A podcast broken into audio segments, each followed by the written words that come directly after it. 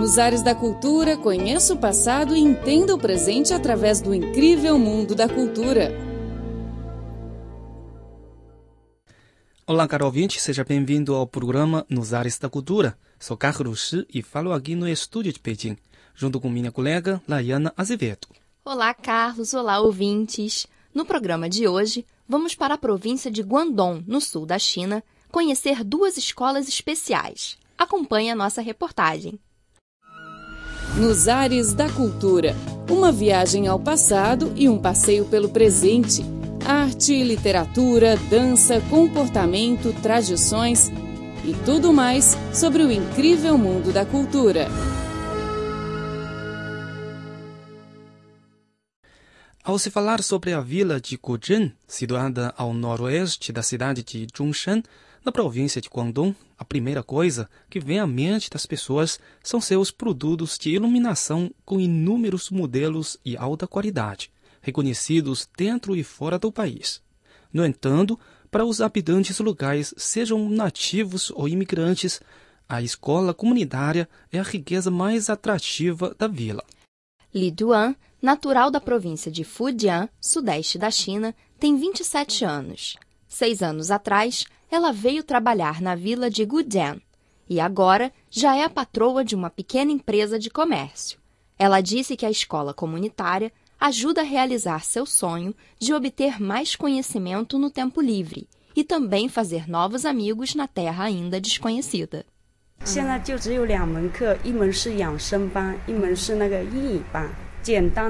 Estou frequentando dois cursos na escola comunitária. Um é sobre a saúde e o outro é a língua inglesa. Agora já consigo me comunicar com frases simples no cotidiano. Na escola, posso fazer mais amigos e obter mais conhecimentos. A vila de Guzhen é considerada uma capital de lâmpadas e candeeiros. Seus produtos são vendidos em toda a China, mas também exportados para mais de 130 países e regiões. Exatamente por causa disso, a vida dos habitantes locais tem experimentando transformações radicais nas últimas três décadas. No passado, dizia-se que as pessoas da vila de Guten têm dinheiro, mas não conhecimentos. Apesar de ser extremo, esse ponto de vista reflete parcialmente a realidade de desenvolvimento desequilibrado da economia e cultura da vila. Para atender à grande demanda dos habitantes locais no aspecto cultural e espiritual, o governo da vila planejou em 2011 criar uma escola comunitária, aprendendo com experiências dentro e fora da China. Com isso, espera promover o desenvolvimento da educação comunitária e explorar novos modelos da administração social. Por coincidência, naquele ano, uma equipe de pesquisa sobre a educação comunitária da Universidade Sun Yat-sen chegou à vila. Foi firmada uma parceria. A escola comunitária criada pelo governo local começou a prestar gratuitamente serviços de educação com a assistência da Universidade Sun Yat-sen.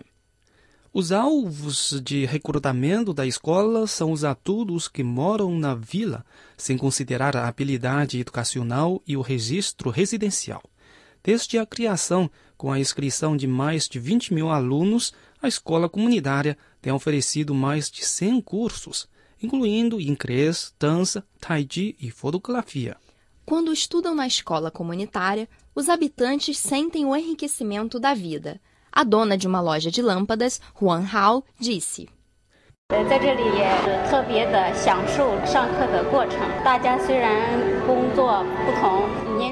Adoro o ambiente de estudo aqui na escola. Por causa das profissões e idades diferentes, as pessoas têm assuntos diversificados para conversar. Frequentei um curso de dança e agora, de vez em quando, a escola convida-nos para dar apresentações em asilos de idosos. Lao Shiyun é natural da região autônoma da etnia Zhuang de Guangxi, sul da China. Anos atrás, mudou-se para a vila de Guzhen devido à transferência de trabalho do marido. No passado, era um membro do coro da escola comunitária.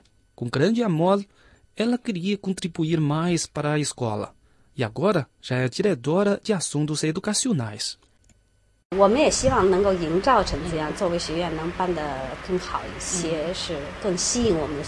Nós empenhamos para manter um ambiente agradável aqui e para fazer a escola prosperar e atrair mais habitantes. E os nossos esforços surtem efeitos satisfatórios. Agora, os estudantes consideram a escola como sua segunda casa. Até durante as férias de verão e inverno, eles se comunicam por rede social WeChat com muita saudade, esperando voltar mais cedo à grande família da escola. Para satisfazer a demanda pela educação e cultura e estabelecer uma plataforma de estudo por toda a vida para os habitantes da vila, o governo local ofereceu grande apoio à escola comunitária. Sieti agora vice-diretora do Gabinete de Assuntos Estudantis, integrou a administração no início dos preparativos da criação da escola.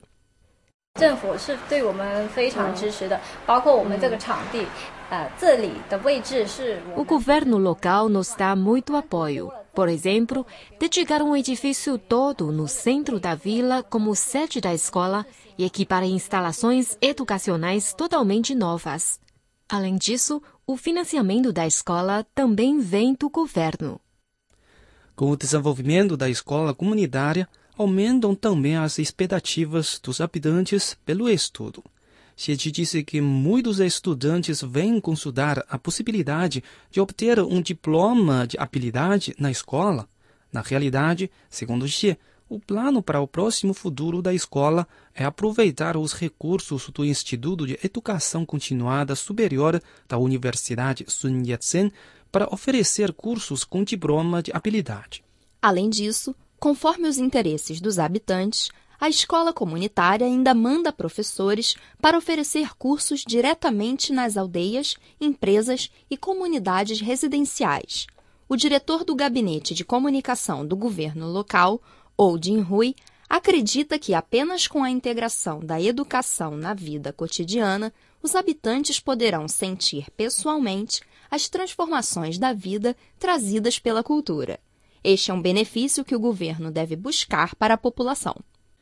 我们政府要除了在工作这方面、产业这方面帮 a maior parte dos nossos governos empenham-se em construir plataformas para que as pessoas sejam beneficiadas no aspecto material, como indústria, comércio e emprego. Porém, a felicidade da vida consiste não apenas no dinheiro. O governo ainda deve impulsionar o enriquecimento da vida cultural e espiritual da população. Assim, alcançará a verdadeira felicidade. Nos Ares da Cultura uma viagem ao passado e um passeio pelo presente. Arte, literatura, dança, comportamento, tradições e tudo mais sobre o incrível mundo da cultura. Olá, caro ouvinte! Você está escutando o programa Nos Ares da Cultura. Sou Laiana Azevedo, no estúdio de Beijing. Aqui ao meu lado, Carlos Xi. Olá, caro ouvinte! Na cidade de Qingyuan, da província de Guangdong, sul da China, está localizada uma escola de educação especial, internado que atende crianças e adolescentes com deficiências auditiva e mental. Com o financiamento total do governo local, a escola recrutou até agora 382 alunos, cujas idades variam de 7 a 22 anos. Quando nosso repórter se encontrou com Lian Tao, que estuda na Escola de Educação Especial de Tinwan, o jovem de 19 anos mostrou suas obras de pintura apenas com acompanhamento de seu pai. No entanto, após passar algum tempo com o repórter, ele se comunicou emocionalmente pela mímica e mostrou cenas da participação nos jogos esportivos da escola, tirando da mochila as fotos uma após a outra.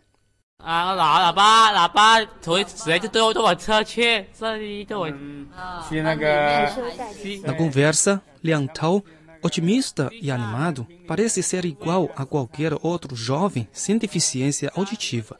O pai dele, Liang Zhiping, sentado ao lado, traduzindo as palavras do filho ao repórter e ao mesmo tempo olhando o filho com carinho e consolação. 变化很大，真是变化很大。你刚才听他讲啊，洗衣服啊，做菜啊，做饭啊。Após frequentar essa escola, aconteceram grandes mudanças. Agora, ela sabe lavar roupa e cozinhar.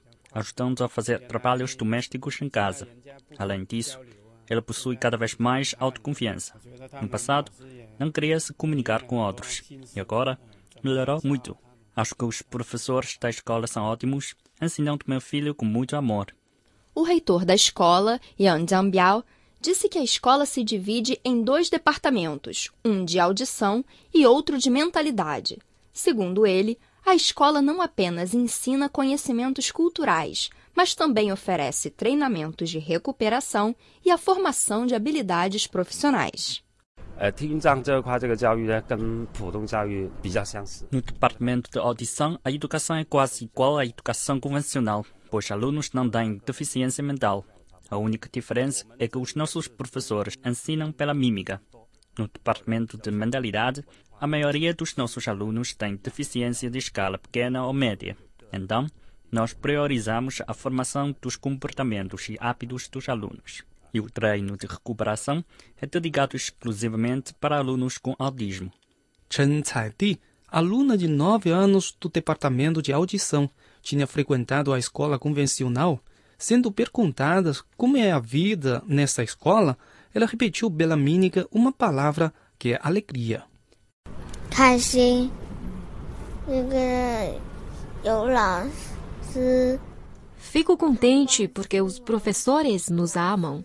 Fico contente ao correr ou dançar com meus colegas. Fico contente também ao pintar. Na Escola de Educação Especial de Tinyuan, a percentagem dos alunos com deficiência mental é relativamente alta e lhes falta capacidade de autoatendimento.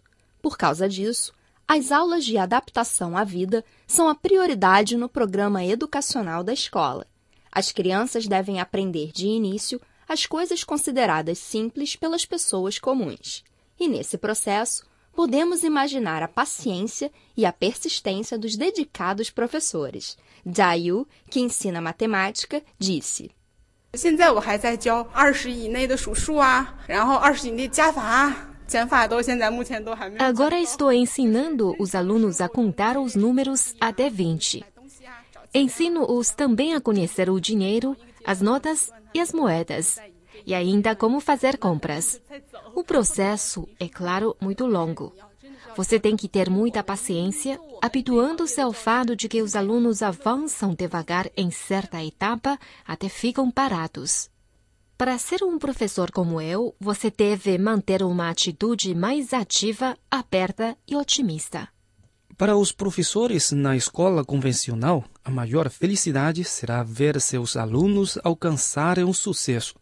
Porém, a diretora do departamento de alunos, Lin Xuehong, disse com emoção que nesta escola de educação especial qualquer mudança pequenina dos alunos trará aos professores sentimentos de sucesso e consolação.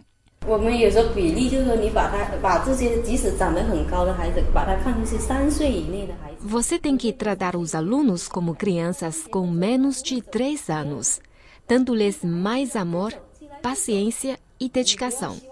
Não pode ter a expectativa de que eles possam aprender coisas num instante. O mais importante é que eles obtenham progressos, apesar de serem mínimos.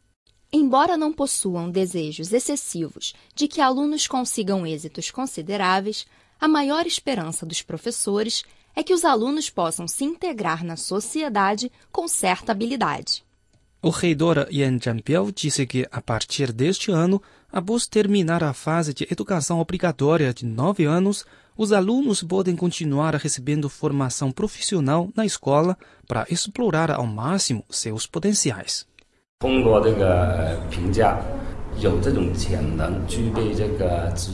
Nós criamos um sistema de avaliação. Os alunos que passam pelo sistema e possuem certo potencial podem continuar estudando na escola.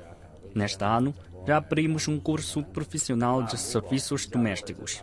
Para aqueles alunos que não passam pelas avaliações, a escola ainda manda professores para dar aulas nas suas casas, para que eles se adaptem o mais rápido possível à vida fora da escola.